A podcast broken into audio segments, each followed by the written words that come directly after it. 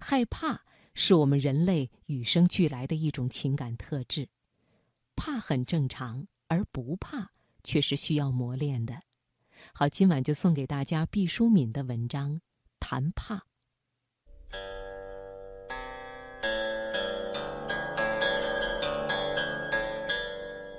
一张琴，一轴画，一朵青花，一方古月，一寸光阴，一壶酒，一纸诗书，一年华。年华，年华，久远的历史，漫长的光阴。寂静之时，放慢生活脚步，享受生活美学。财经夜读，倾情奉献生活中的美学，共享一段诗情画意的典雅人生。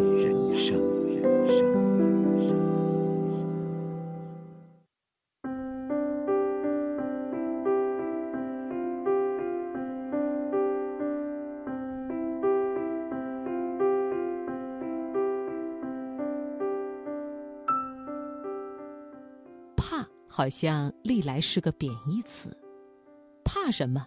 别怕，天不要怕，地不要怕，好像不怕才是人生的大境界。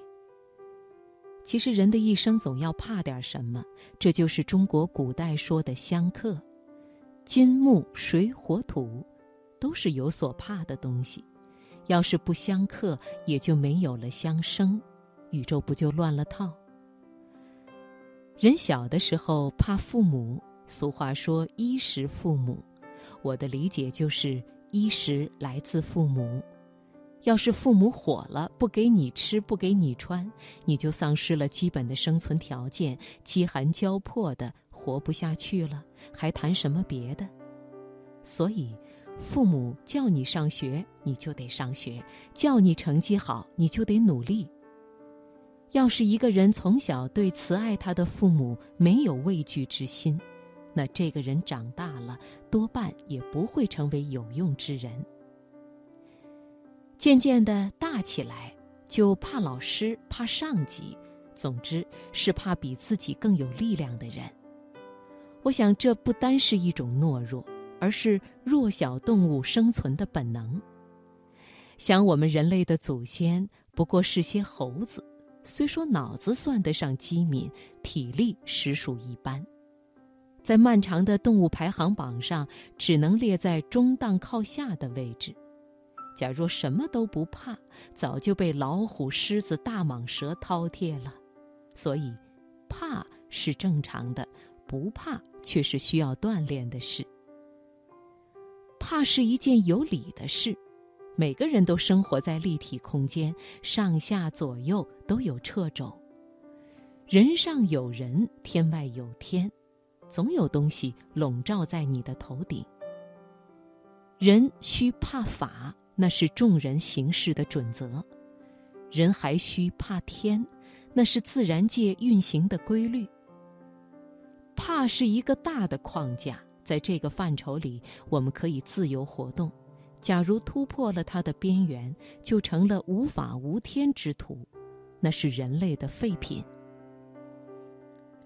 人有最终的一怕，就是死，因为死去的人都不曾回来告诉我们那边的情形，所以我们并不确切的知道死亡是怎么一回事。我们只是盲目的怕着，我们怕的实际是一种未知的状态。女人还有一怕，就是怕老，所以各色美容护肤的佳品层出不穷，种种密不传人的方子被奉若神明。这一怕的核心是怕时间。世上有许多东西是可以对抗的，唯有时间你不可战胜。可怜女人的这个与生俱来的恐惧，注定无法消除。没有哪一种胭脂可以涂抹时间，女人只好永远的怕下去，除非你不在意衰老。怕虽有理，却并非总是有利。怕的直接决策是躲，但是躲不过的时候，就只有迎头而上。但是不怕死的人也仍有一怕，那就是怕自己。死和你作对只有一次，自己要和你作对会有无数次的机会。胜利的时候，他会让你骄傲；失败的时候，他诱你气馁；贫困的时候，他指使你堕落；保暖的时候，他敦促你放任自流。自己的实质是欲望，欲望使我们勇敢，欲望也使我们迷失。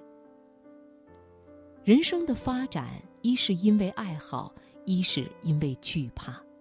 前者，比如音乐，它并没有更实际的用途，而只是使我们愉悦。那些更实用的发明创造，基本上源于怕。因为害怕冷，人们发明了衣服、房屋、火炉；因为害怕热，人们发明了扇子、草帽、空调；因为害怕走路，人们发明了汽车、火车、飞机；因为害怕病痛。人们发明了中药、西药、X 光、B 超，因为害怕地球的孤独，人们向茫茫宇宙进行探索。今后谁知道，因为害怕，人类还将补充多少伟大的发明？我们每个人的心里都有一个害怕的场，这个场不要太大，那会使我们畏畏不前，就太委屈了自己的岁月。这个场也不可太小，太小了就容易人在边缘演出不该上演的节目。它须不大也不小，够我们驰骋如烟的想象，够我们度过无悔的人生。